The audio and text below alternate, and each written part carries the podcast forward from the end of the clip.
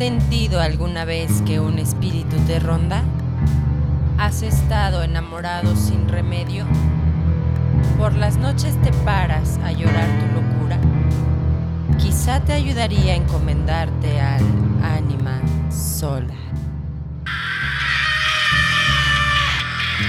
Este es el podcast del Club de Cine y Literatura Ánima Sola.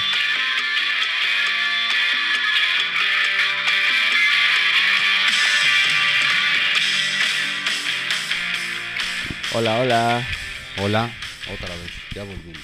Volvimos. Les prometimos que íbamos a estar de nuevo y bueno, aquí con el segundo episodio de esta nueva temporada. Sí, ahora pues vamos a ver qué tal, qué tal les parece esto. Que bueno, pues la verdad, les tenemos un programa, un, un pro- un podcast muy, muy interesante que la verdad, pues a mí me emociona, ¿eh? O sea, me emociona mucho este tema. Sí, este autor que vamos a ver es eh, tremendo. Está tremendo. Yo no lo conocía en lo personal y la verdad es que me ha dejado pues, con la boca abierta. Los dos, porque también la peli ahora sí. Sí, sí, sí, sí, sí. Ahora, ahora sí, pues este nuevo mes se viene con todo y nada, pues prepárense porque la verdad va a estar bueno, va a estar bueno.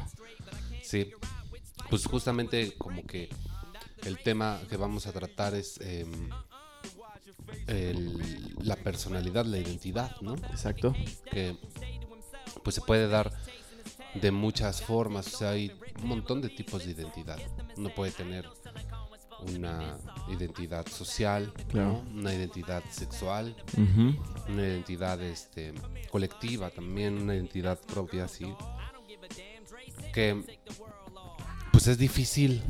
Sí. Mucho. ¿Tú cuál dirías que es tu identidad? Pues en primer lugar es difícil. De hecho, Octavio Paz dice que es difícil definirte, ¿no? O sea, decir que eres. Pero pues, bueno, yo creo que hay, hay bastantes cosas que te pueden definir, ¿no? O sea, está el tema, por ejemplo, de la universidad, ¿no? Que te, también te causa un problema. Bueno, no un problema, sino te ayuda como a... un problema, un problema. No, sino te ayuda como a decir que eres, ¿no? O está el tema, por ejemplo, de... Pues lo que practicas, ¿no? Lo que haces Sí, o cómo te relacionas con las personas. Entonces, pues Sí, claro, y además hay muchos factores también que te permiten así como que em, filiarte a una cadena de identidades. Por ejemplo, hoy en día mucho está eh, la cuestión, por ejemplo, de los horóscopos. claro, Entonces, yo, mm, mis ¿Qué? clases, una alumna me decía, profe, yo le voy a decir que signo usted usted es súper libra. tú de no. Sí soy, Ah, sí.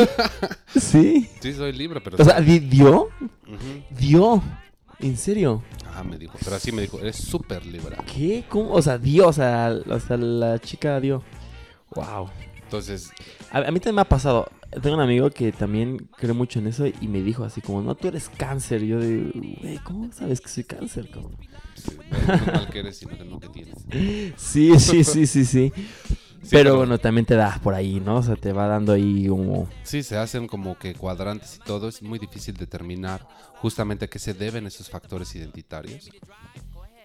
Pero pues sí hay muchos. También está, por ejemplo, ya ves esa encuesta de Claro, el, el quiz. MBTI o algo así, ¿no? Sí, Donde además, cosa peligrosa, te filian con ciertos personajes. y dependiendo de qué personaje eres, ¿no? Sí, Así sí, de- así como- Y te salen como personaje de Disney, ¿no? Así, eres el Capitán Garfio.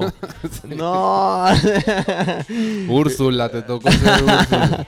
eres el malo. Sí, sí. O luego te sale así como también de anime, ¿no? O como es así, como eres el... Eres Freezer, ¿no? Y de Dragon Ball. Fíjate, podemos empezar también justamente esta cuestión con una...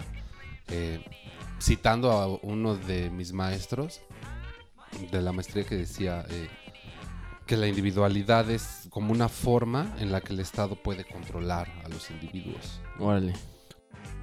Porque cuando existe una personalidad tan singular, genera situaciones de culto. Entonces uno se siente animado a imitar esa personalidad y ahí es a donde se puede hacer un ejercicio de control. ¿no? Sí. Entonces hay que tener cuidado. Hay que, Sí, demasiado. hay que tener cuidado con esto y creo que por eso es pertinente analizar en qué consisten estas cosas. Y por eso, donde Lilo, nuestro narrador de este mes, es muy pertinente, ¿no? Claro, y bueno, pues también el, el tema, o sea, creo que nos, nos, nos deja mucho que pensar, ¿no? La identidad, ¿no? O sea, creo que es algo que vamos todo el tiempo pensando cuando estás reflexionando sobre lo que haces, ¿no? Lo que quieres hacer y, bueno, lo que platicamos hace rato, ¿no? O sea, creo que actualmente vivimos un- una etapa en, en la era como digital, ¿no? En la que tu identidad tiene mucho que ver, ¿no? Y no solamente, o sea, sí compartes una máscara, pero al fin de cuentas, que, o sea, son muchas, ¿no? O sea, porque, pues, a través, por ejemplo, de tu feed de Instagram, te va ahí marcando un, un lado, pues, que quizás no eres, Sí. o que quizás que proyectas. ser. Exacto. Proyectas una personalidad que te Es- interesa que los otros vean. Sí. Y bueno, pues, a ver, vamos, vamos a ir poco a poco, ¿no? A ver, primero. Pues el- bueno. El libro. Vamos allá.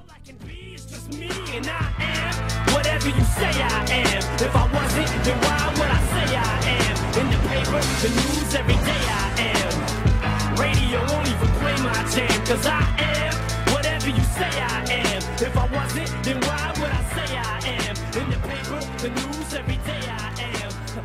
I don't know, it's just the way I am. Sometimes I just feel like my father, I hate to be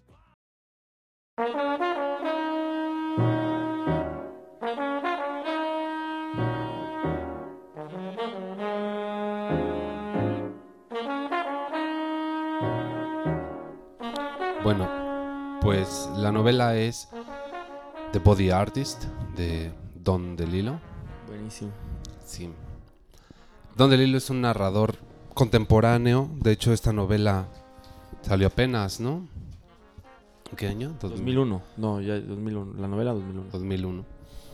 Eh, de hecho, está medio complicado encontrar traducciones, pero este sí es un libro que de preferencia se recomienda leer en inglés porque Don DeLillo ha dicho que escoge las palabras no solamente por el significado que tienen, sino por el sonido que representan.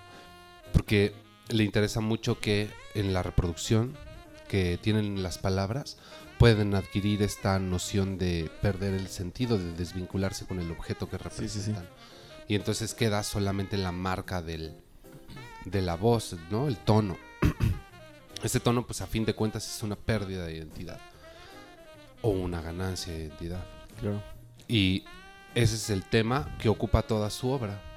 La novela más famosa de Don DeLillo es una que se llama Libra, que habla sobre el asesinato de Kennedy, pero centrado en la figura de Lee Harvey Oswald y cómo este personaje, eh, justamente pretendiendo ser alguien, tratando de adquirir una identidad, comete el asesinato, ¿no? Sí. Pero bueno, centrándonos en The Body Artist, em, pues es difícil de definir, de decir como que de qué se trata. Claro. Así como contando la historia, que es lo que pasa generalmente con estas grandes novelas.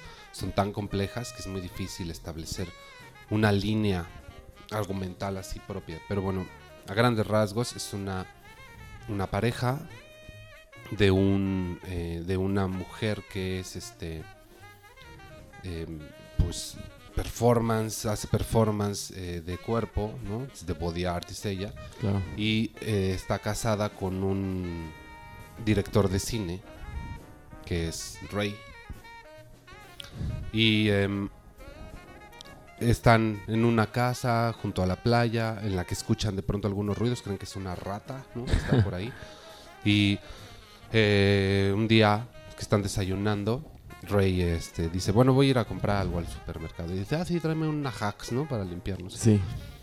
y se va y lo siguiente que sabe ella es que se fue a la casa de su ex esposa, Rey, Y a suicidarse. ¿no? Y, pues ahí comienza una serie de hechos, la pérdida la afecta, por supuesto, y se enfrenta a un montón de cosas, a otras voces que son como que se, que, que- que se introducen ahí un tanto em, mm, a la fuerza sobre la idea que ella tenía de su esposo, ¿no? entonces eh, entra la voz de la ex esposa a contarle cosas de un rey que ella no conocía y luego está la reseña, la- bueno, el obituario, ¿no? Sí. de- del, del rey en el periódico donde cuenta toda su obra o cosas que ella no sabía de su marido. Y en la casa encuentra también otras cosas y todo, y parece como si fuera otros personajes los que están ahí alrededor y esto le hace todavía más difícil el sentido de la pérdida porque pues es como si se hubiera muerto no solo un hombre sino varios, Claro, ¿no? claro, Para empezar. Y luego, mientras está en esta situación del duelo, pues eh, está ocupando su tiempo en un montón de cosas que parecen sin sentido. Por ejemplo, se pone a ver una. entra a internet, a ver Sí. una cámara de tráfico, a ver una avenida, cómo están pasando los coches una y otra vez, sí. Luego se pone a buscar qué es el sonido y encuentra que hay un tipo ahí viviendo en la casa, quién sabe desde cuánto tiempo Sí. que eh, pues padece de sus facultades, ¿no? Tiene una condición que se llama ecolalia, que es, Es punto clave de la novela. sí, claro, eh, eh, que es como, como si no tuviera discurso propio, ¿no? Porque, porque este señor al que ella le pone Mr. Total no, em, no, no tiene una noción del tiempo clara. Y además el discurso no logra establecerlo por sí mismo, sino que solamente imita Sí. y a ese es el primer contacto que tiene con él porque imita a su marido así la voz exactamente, ¿no? Sí. Entonces ella decide empezar a grabarlo y le pide muchas veces, hazle como rey, hazle como mi Sí, marido, sí, como sí. el señor que vivía aquí, pero pues el otro ni entiende, no sabe. Quiénes son ellos, ni quién es ella, ni quién es nadie, ¿no? Y tampoco entiende que ya pasó tiempo y que está antes o Exacto. después, no sabe nada de lo que está pasando, entonces es muy difícil comunicarse con él. Pero ahí empieza a descubrir justamente eh, que pues este individuo quizá es más auténtico que todos los otros, porque siempre es el mismo. claro. O sea, el hecho de que no tenga una noción temporal así clara hace que siempre parezca el mismo. Y luego, eh, pues decide diseñar algo así como un nuevo performance a partir de este duelo y hace pues una, un- un- una puesta en escena en donde eh, corta estas escenas del tráfico que veía y luego la voz de Mr. Todd y luego pone un tipo ahí como grabando, ¿no? Como si estuviera haciendo esto.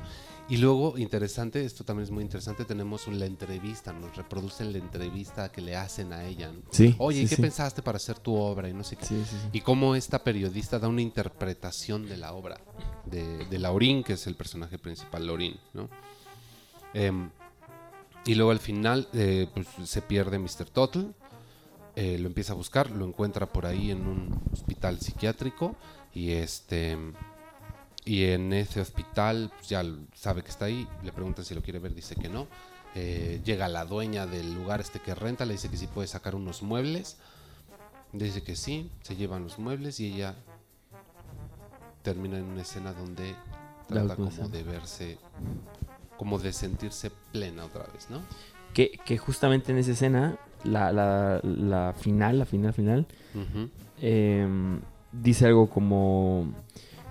Como. Bueno, o sea. Está abriendo la ventana y dice algo como.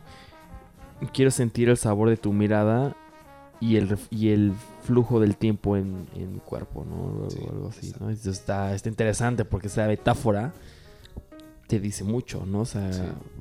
sí, es brutal. Porque recuerden que estamos hablando de la onda de la identidad. O sea, todo el tiempo está, está ahí. O sea, pero lo que, lo que te pone entre la espada y la pared es como, como entender precisamente qué es lo que somos, ¿no? Y es aquí el papel que, que juega Mr. Turtle, ¿no? O sea, que es pues, alguien que no recuerda. Sí.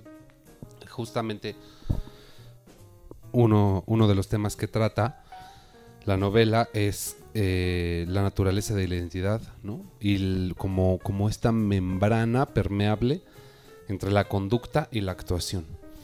O sea, muestra como uno, pues, dos cosas.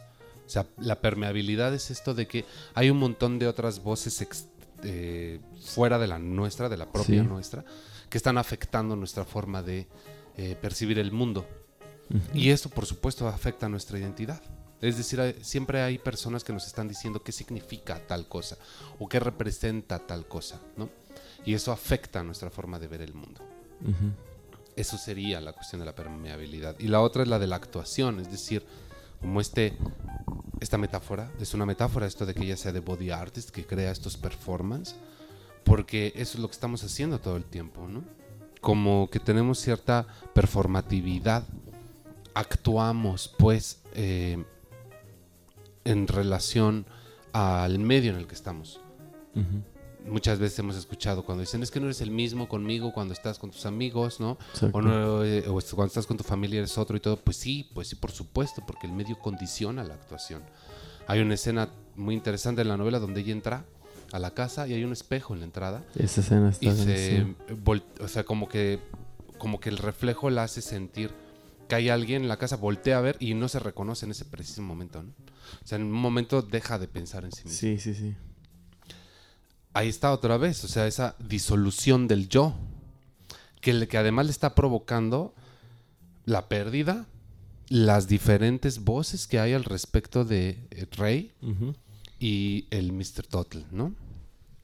Entonces, se está rompiendo, le está, le está mostrándole a ella cómo esta situación de la... mm, de lo que es y de lo que era el otro no es muy fija, no es muy claro Claro. quiénes somos, ¿no? Sí, sí, sí. ¿Realmente somos siempre los mismos? Ese tema está buenísimo. Y ahí está también donde entra la cuestión con Mr. Ujú. O sea, Mr. Total, eh, como no tiene noción del tiempo, tampoco tiene una identidad propia. Y Laurin se da cuenta de que uno conforma su identidad a partir de la narración que hace sobre uno mismo. O sea, tú eres tú o, o te sabes tú por todo lo que has vivido.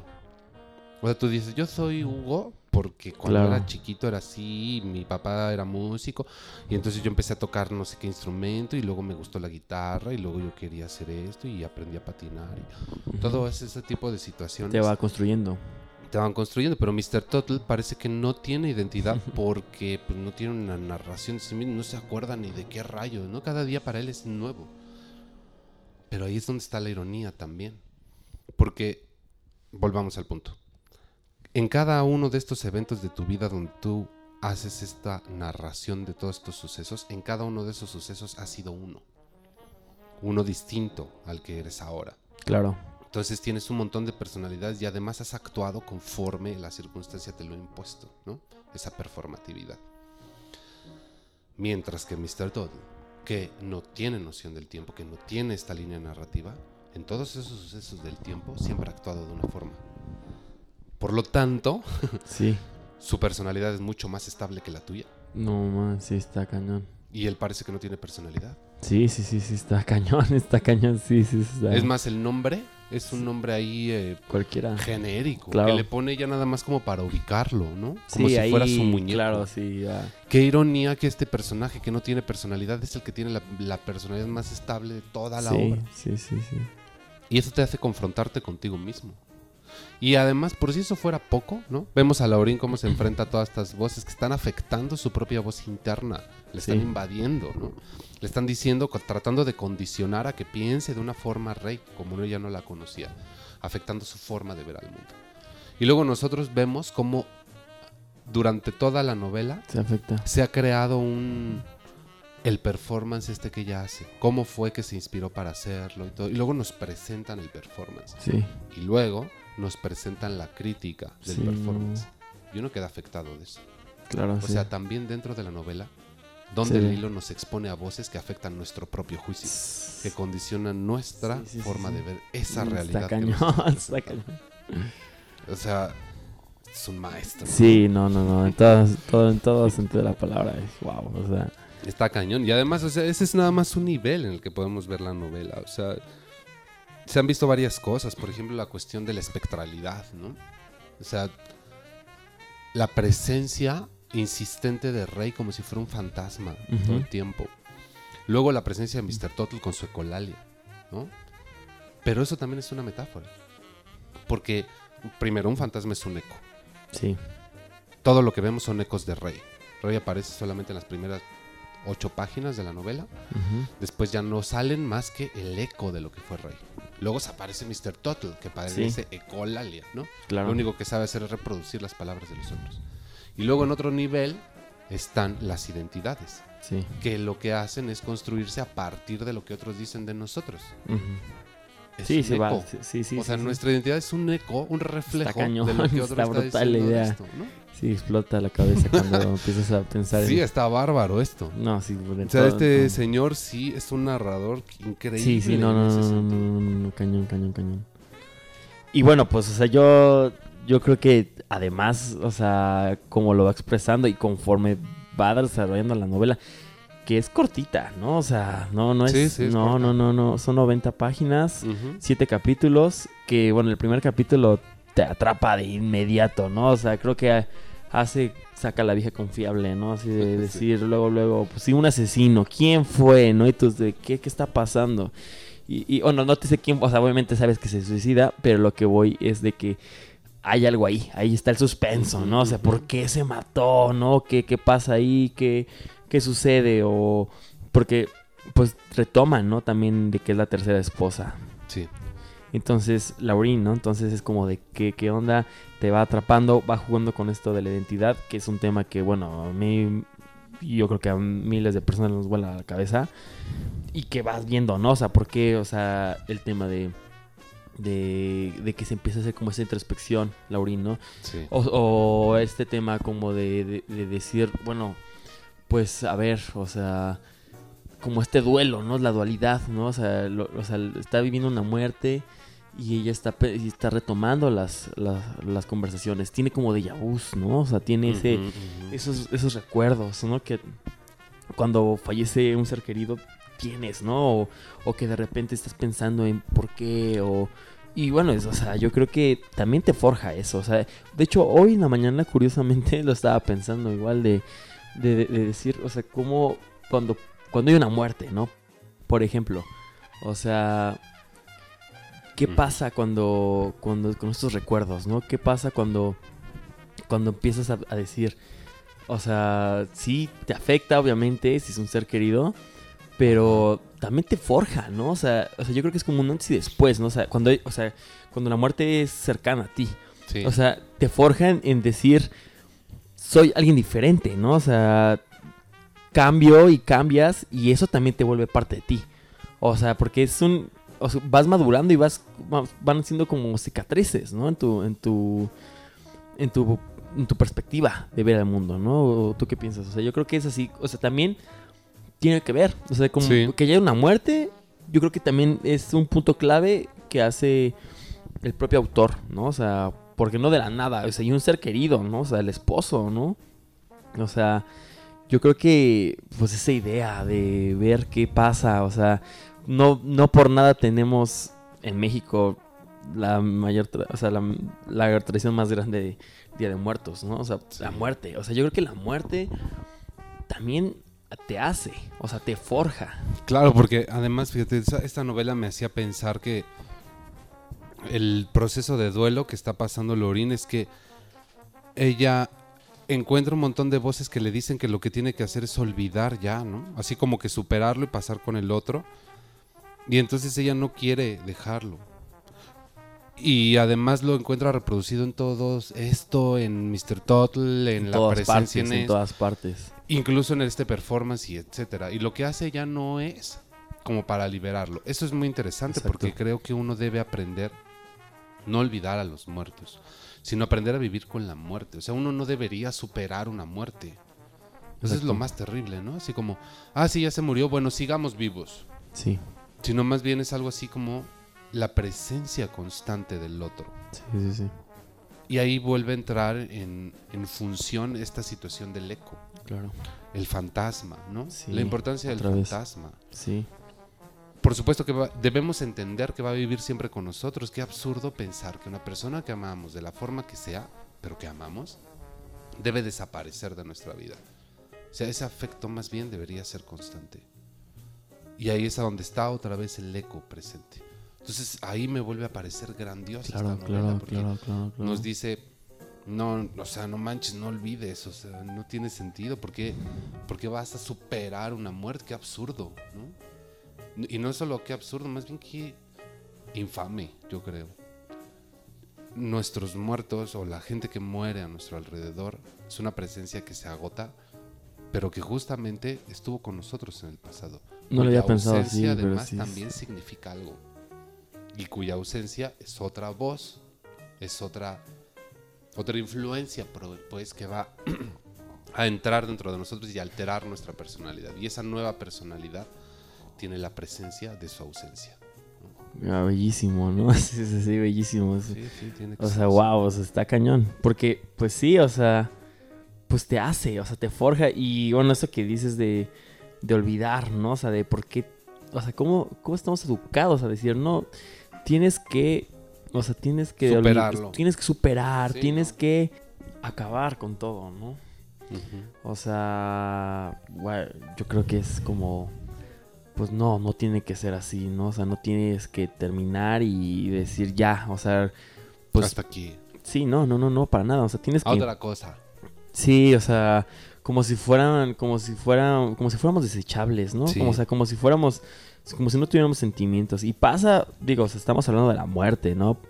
Pero lo podemos ver desde temas así como de esta, de una relación, ¿no? o sea, sí, con, o sea, te- no- temas no tan complicados, pero ¿qué pasa, no? O sea, ¿por qué cuando llegas ahí con, o sea, cuando cortas relación con alguien, un ser amado, y qué te dicen, no? Así tus, tus amigos, no, ya olvídala, güey, o ya, ya haz esto.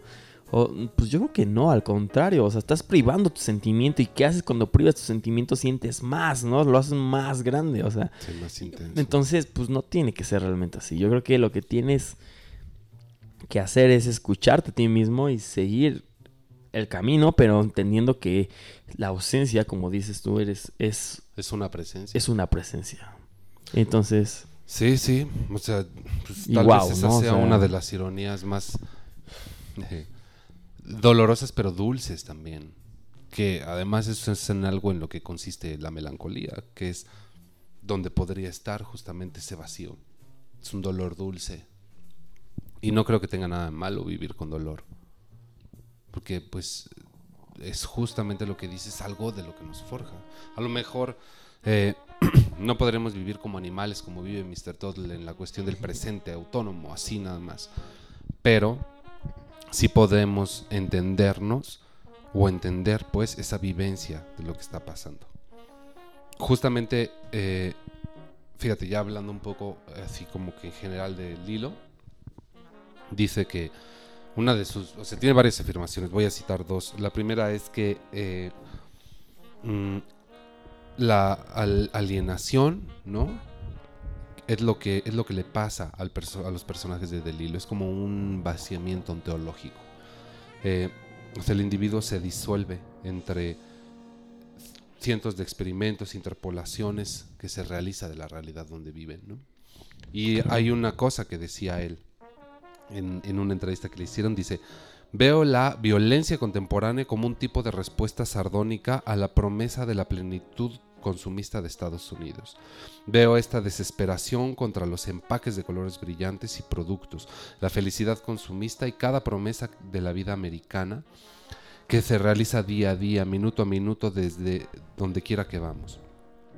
Es un sinsentido del vacío consumista que perpetúa el sentido de alienación y pérdida de identidad, de poder personal en presencia de la guerra y de la guerra a distancia. O sea, vamos perdiendo, se, se va desgre... O sea, si de por sí la identidad está Claro. bien difícil, claro. se nos disgrega en este sentido de lo consumista. ¿no? Y entonces es una voz tan poderosa que lo que hace es moldear, hacernos de una individualidad que nos es ajena, pero que Sí, terriblemente exacto. Sí, se va. abrazamos así con toda calidez, ¿no? Mm, co- justamente como, como empezaste diciendo en esta cosa del Instagram, así lo vemos, o sea, qué personas todo el tiempo, estas personas que habitan en estos espacios, Sí. eh, se toman las mismas fotos, usan la las misma música, fotos, las mismas van a los mismos lugares, sí, se- sí. toman todos fotos del mismo platillo, eh, usan el mismo Sí, perfil, sí, hacen sí, la sí, misma sí, mueca, se- las mujeres siempre tienen el mismo escote, o sea, Sí, ¿Qué está sí, sí, pasando? igual, lo mismo. Tenemos personajes en serie que están estableciendo parámetros Sí, sí, que se les ha impuesto un valor consumista. De un sueño que ni siquiera es suyo. que le, que le, que le han impuesto, ¿no? Y que los hace un personaje.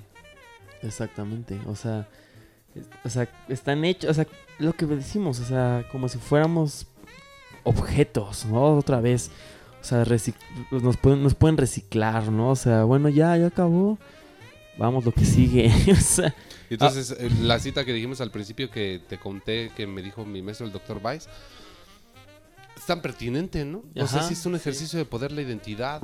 Mira, Sí. sé cómo este. ajá, Mira nada más este hombre, ¿no? Qué maravilloso es. Sé cómo él. no, aparte, Mira nada más esta mujer, cómo la desea todo el mundo. Sé como ella. sí, aparte, o sea, también me vuela la cabeza, hay una red social que, que se llama Printess, Em, que bueno, o sea, esta red social tiene bastantes usos, ¿no? Obviamente como todo. Pero, o sea, Ah, Pinterest. ajá. Ajá.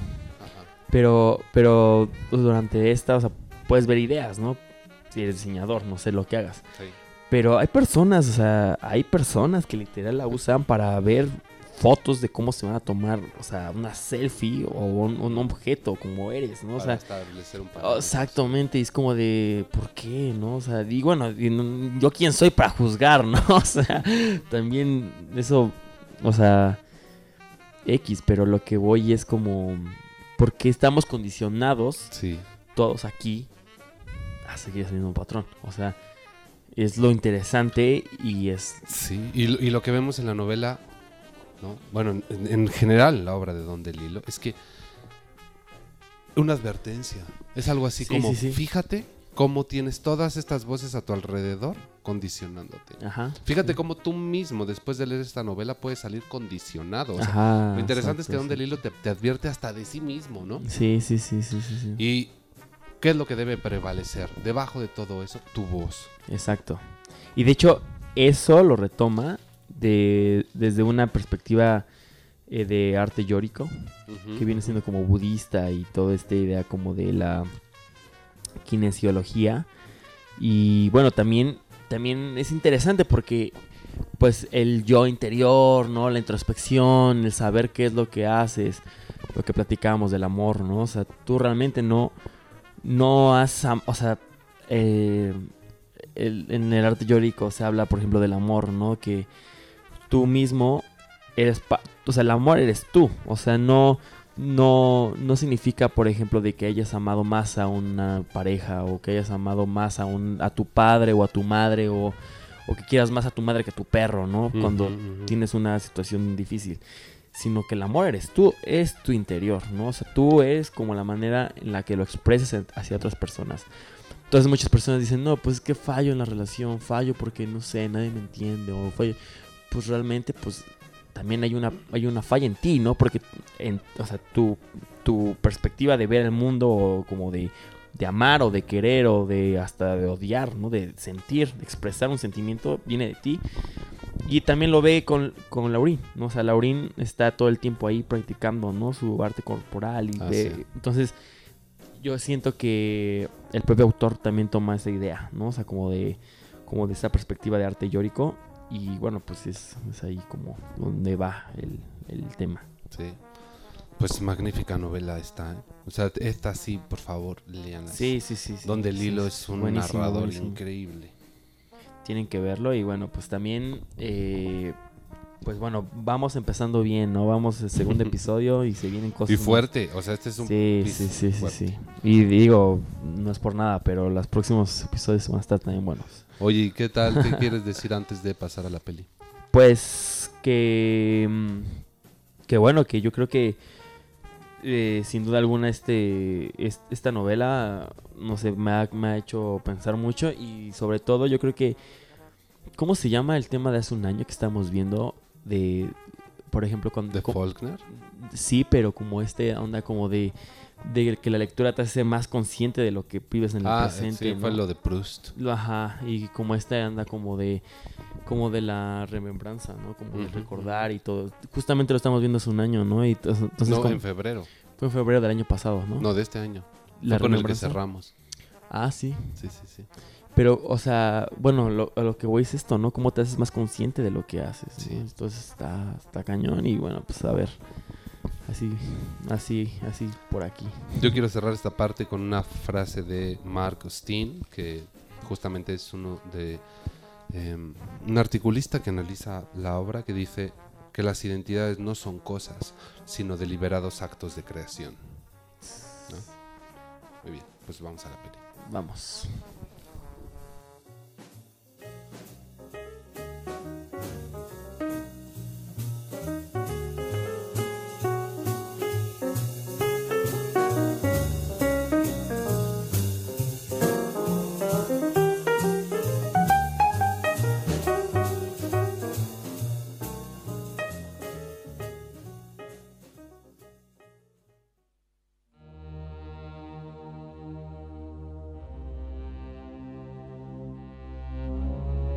Little girls, this seems to say, never stop upon your way, never trust a stranger friend.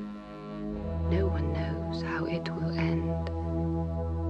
As you're pretty, so be wise. Wolves may lurk in every guise. Now, as then, 'tis simple truth sweetest tongue has sharpest tooth.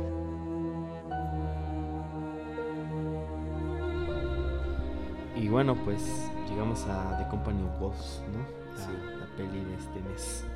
Que en español, los lobos, criaturas del diablo. ¿Así lo pusieron? Así le pusieron. Y bueno, vamos a hablar un poco de su ficha técnica, ¿no? Ajá. Este, mm, pues dirigida por Neil Jordan y el diálogo, eh, el guion escrito por por eh, Angela Carter. Carter. y igual Neil Jordan. Em, la, la duración es una hora con 35, minu- con 35 minutos. 30 la cámara de 35 milímetros. Eh, publica, bueno, eh, la, la fecha de estreno fue en 1984 en Reino Unido. Y pues la música está dirigida por George Fender. Ok. Em, y bueno, pues eh, hab- hablemos un poco de ella, ¿no? Que, que es, una, es una película que, que retrata el folclore, ¿no? De esta parte de Europa, ¿no? Como, como era antes el, el periodo de, pues, del, como, estos, este, como este, estas tradiciones de los lobos, ¿no? Y como estos cuentos de Caperucita Roja, ¿no? Como la versión liberal de Caperucita Roja, ¿no? Eh, y bueno, pues trata de una joven, ¿no? Rosalí, que sueña con, con que unos lobos asesinan a su hermana mayor. Tiempo después, esto se vuelve realidad y pues sufre una pesadilla ahí en viva, en- en viva voz, ¿no? De igual manera, eh, esta película está basada en varias historias de, de lobos, ¿no? Sí. Eh, y que pues igual es, es- es- la mayoría es- estaba está, está hecha por la cámara sangrienta de Angela Carter de, de- de Angela Carter y como había dicho de Caperucita Roja no de los hermanos Green y de Charles de Francia Em, le- pues de, de elenco tenemos a Sarah Peterson como la actriz principal como Rosalie tenemos a Angela Losborough, a Stephen Reel y a Devin Warner, que también pertenece ahí como al padre, ¿no? Que está pasando. Y bueno, pues, ¿qué piensas? Sí, cuéntanos. Pues fíjate, yo llegué a esta película justamente por Angela Carter. Ya. Em, o sea, como narradora es singular. em, aquí está completamente metida en la producción. O sea, Sí, sí. todo sí, es de ella. Está clarísimo. Sí, el guion, ¿no? Se ve luego, su luego, y- mundo, sí. Ella, fíjate que también tiene una aproximación como a este mundo de suscitar, pues, como em, la maravilla, ¿no? Sí. eh, su trabajo como narradora es reinterpretar los cuentos infantiles y, Sí. y darle una nueva noción, generalmente de corte feminista, pero este es un feminismo particular, ¿no? Claro. No es ese feminismo combativo de hoy, iconoclasta, etcétera, no, no, este es otro que mm, tiene que ver mucho más con con esto que habíamos visto en la primera parte de una perspectiva de identidad más que de una búsqueda una, o de una asunción de identidad, ¿no? Exacto. Entonces, eh, aquí en esta película justamente vemos ese trabajo de reinterpretar un cuento popular, que es el de Caperucita Roja, ¿no? que eh, a través de un sueño. Eh, y, y la visión está como de los lobos. Entonces, Caperucita Roja, pues igual que en el cuento, la abuela vive en un pueblo que se dedica justamente como son leñadores, todo, pero todos se dedican así a mantener a los lobos a raya, ¿no? Y son, la abuelita además le cuenta un montón de historias así de, bueno, pues es que el lobo vino una vez y se llevó una señora y nada más están cazando al- a, las, este, a las mujeres y no sé qué, pero además la abuela también tiene una como fijación con em, los hombres, ¿no? Los odia, o sea, los hombres son malos, los hombres nada más están pensando en sexo, los hombres nada más Sí. este, quieren comernos, ¿no? Incluso ella es súper religiosa y ni Sí. el padre se salva de sus críticas, ¿no? Si lo ve, ahí le dice, ah, pero es finalmente es un hombre, no sé qué. Sí.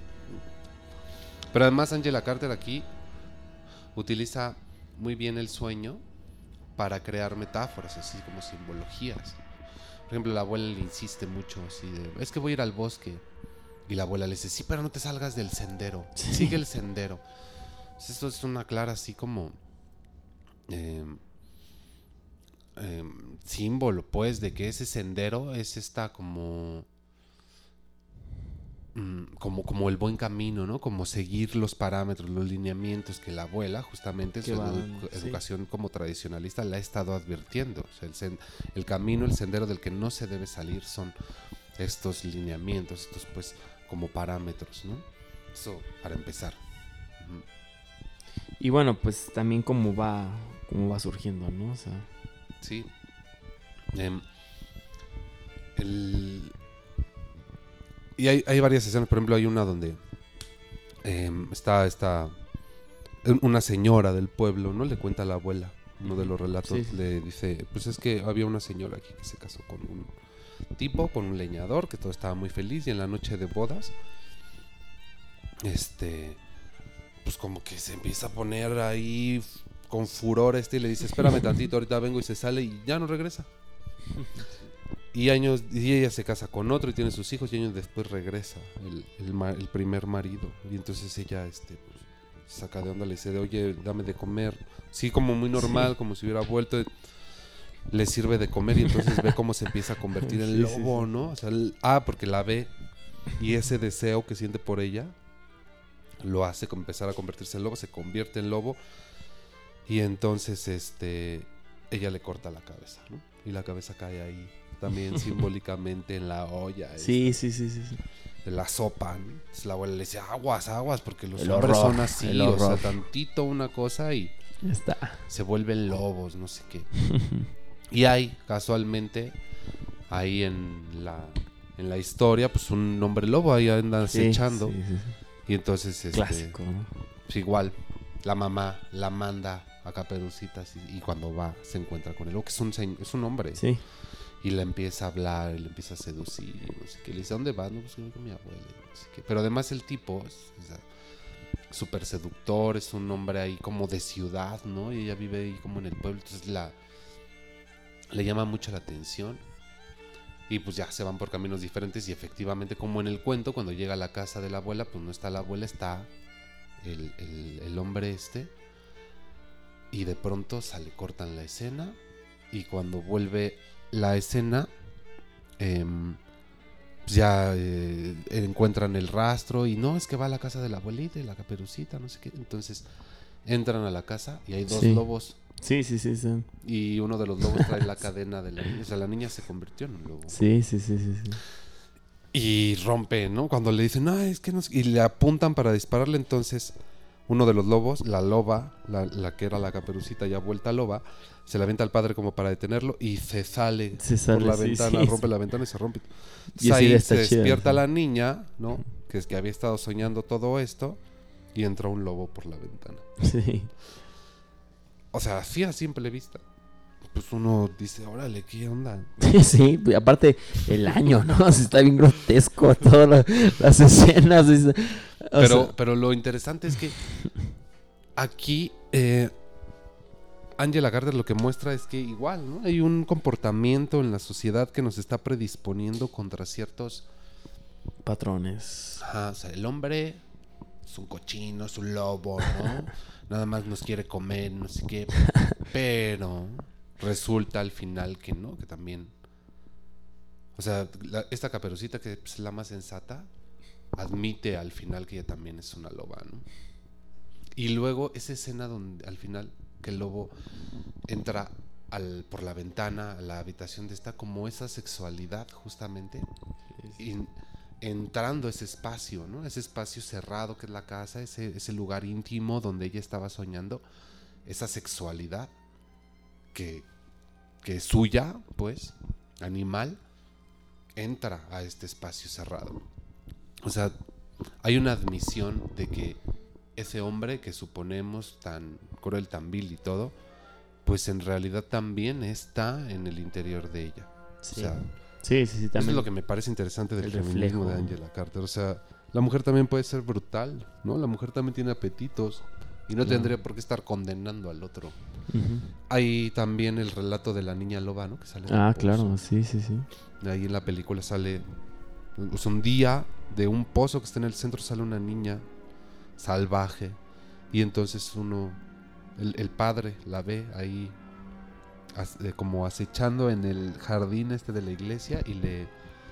Y la, le da de comer, trata de acariciar, trata como de domesticarla. Esa idea también es muy importante. Y la niña no se deja, de hecho incluso como que le lanza una mordida. Y después se va, como que anda ahí curiosa en el pueblo y decide volver al pozo. ¿no? Sí. Otra vez una imagen ahí simbólica, una metáfora ahí. de Otra vez. volver así claro. como a las profundidades, a, a ese a ese lugar oscuro, ¿no? De donde había surgido, mejor se regresa. O sea, hay dos veces la renuncia de la mujer a esta sociedad castrante, ¿no? Esta sociedad que le ha impuesto normas de que Sí. falsas de Sí, que sí, la mujer es pues, como el trofeo, como el objeto. Claro, de sí, como lo que, lo que tiene ahí. Y ella no es una loba, pero ella en realidad es. Claro. Caperucita es la única que acepta su condición de loba. Y la niña esta que sale del pozo decide regresar. Nada hay de interesante en este lugar, ¿no? Es hasta más brutal, podríamos decirlo. Y los lobos son los que huyen de los humanos. O sea, ¿quiénes Sí, realmente están sí, sí, dándole cacería?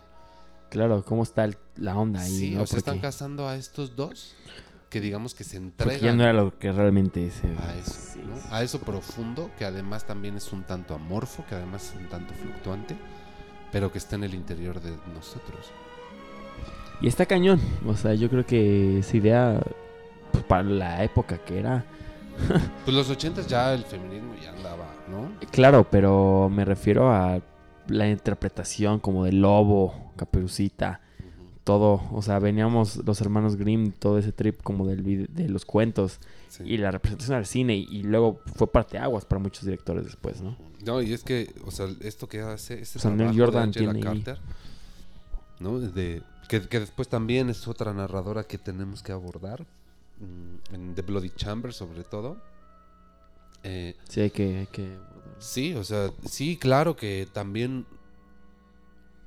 o sea, no hay una apología de esto, sino más bien Sí. un reconocimiento de que el otro también está dentro de nosotros. O sea, claro. digamos, esta como, como heterodoxia, Sí, sí, ¿no? sí. Decir que a- a- asignarle em, todos los males a lo que nos resulta ajeno. Y es que no debemos hacer esto, debemos comportarnos de esta forma y todo, y tú pórtate bien y etcétera. Implica eso una renuncia realmente a lo que somos, lo que decíamos en la otra. La permeabilidad, ¿no? De la conducta. Hay un montón de voces que están influyendo en lo que somos, apartándonos de apetitos, de deseos, de ideas que realmente pueden surgir de nosotros y que nos condicionan a actuar de una forma que no somos. De lo- claro. Y bueno, y sobre todo como, como ver cómo podemos, pues, o sea, como no, o sea, cómo podemos actuar, ¿no? También ante, ante toda la perspectiva. Y, y bueno, ah, yo creo que, que sí, o sea, yo, yo estoy de acuerdo con, con las palabras, ¿no? O sea, Porque además, fíjate, en la escena de la cabaña final, el lobo este igual, ¿no? Sí, está ahí. sí, Y la que, la que es violenta con el lobo es ella. claro. Y cuando ve que el lobo le tiene miedo, Sí, sí, sí. eh, entiende. O sea, se da cuenta inmediatamente que ella es la que le está haciendo daño a este. A, a la criatura esta, ¿no? Entonces, como que lo calma y todo. Y ahí es a donde también se asume, se identifica con el otro. O sea, de- yo creo que justamente esta cuestión de esta como sociedad humanitaria en la que estamos nos crea un perfil, ¿no? Sí. Sí.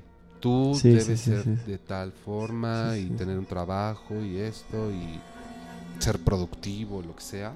Sí, sí, sí. Y nos aísla de, pues sí, estos apetitos, lo que sea que tengamos.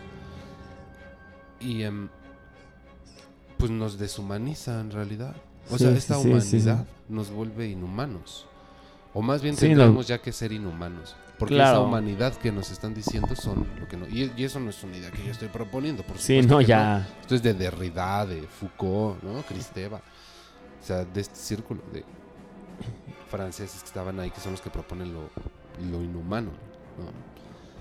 Porque lo otro nos condiciona, que son estas ideas colonialistas de, a ver, yo tengo mi civilización y estos parámetros son los buenos y vamos Claro. con nuestras leyes, ¿no? A arrasar con todo, A violentar. a armar el sendero y no te salgas del sendero, ¿no? Piensa como piensan todos, pero... ¿Eso qué? Porque además sí vemos al, al, al sujeto este seduciéndola, pero también la vemos a ella como lo desea.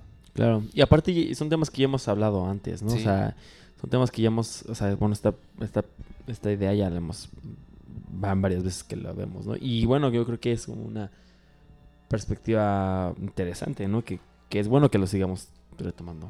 Y más en estas películas, ¿no? O sea, Sí, con estas cosas. Más bien que bueno que existen estas películas y estas voces, sí.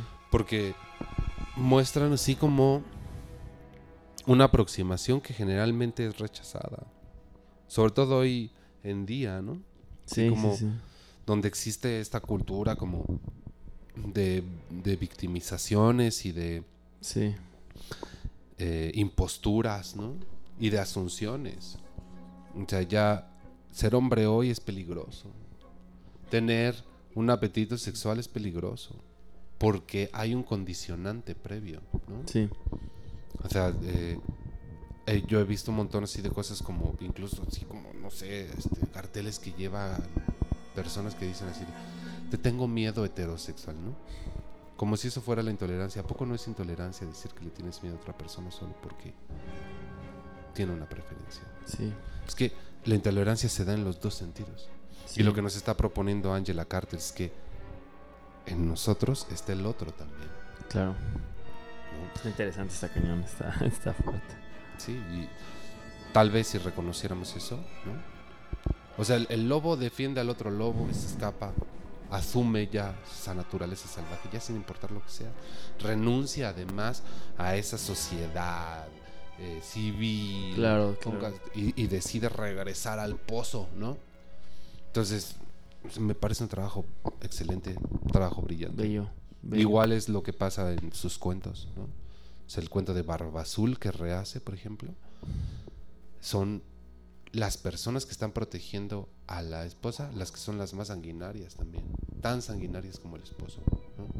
O sea, el esposo Sí. es malo, sí, por supuesto, lo aceptamos, es sanguinario, salvaje, asesino, pero Sí, también sí. los otros.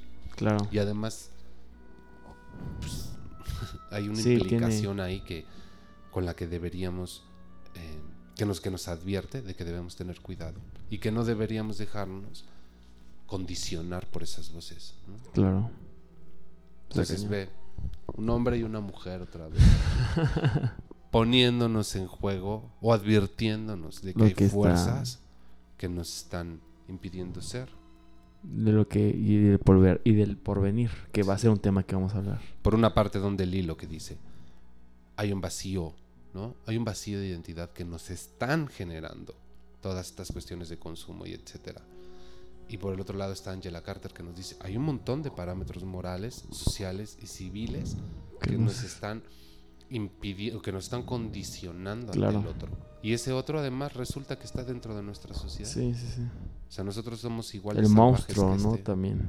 Ese monstruo al del que huimos es el monstruo que somos. que somos. Y, y que entre más consciente eres de que puedes ser el monstruo, menos. O sea, Sí, menos amenazante. exacto. Además, por eso te digo otra vez, me encanta esa escena donde ella reconoce que quien es el violento, que quien está haciendo daño es ella, no el lobo. ¿no? Está cañón. Sí, es una es, es excelente. Entonces, esta película sí sí tienen que verla, súper Véanla, recomendada. véanla, véanla. Y si tienen oportunidad de leer a Angela Carter también, véanla. magnífica, ¿no?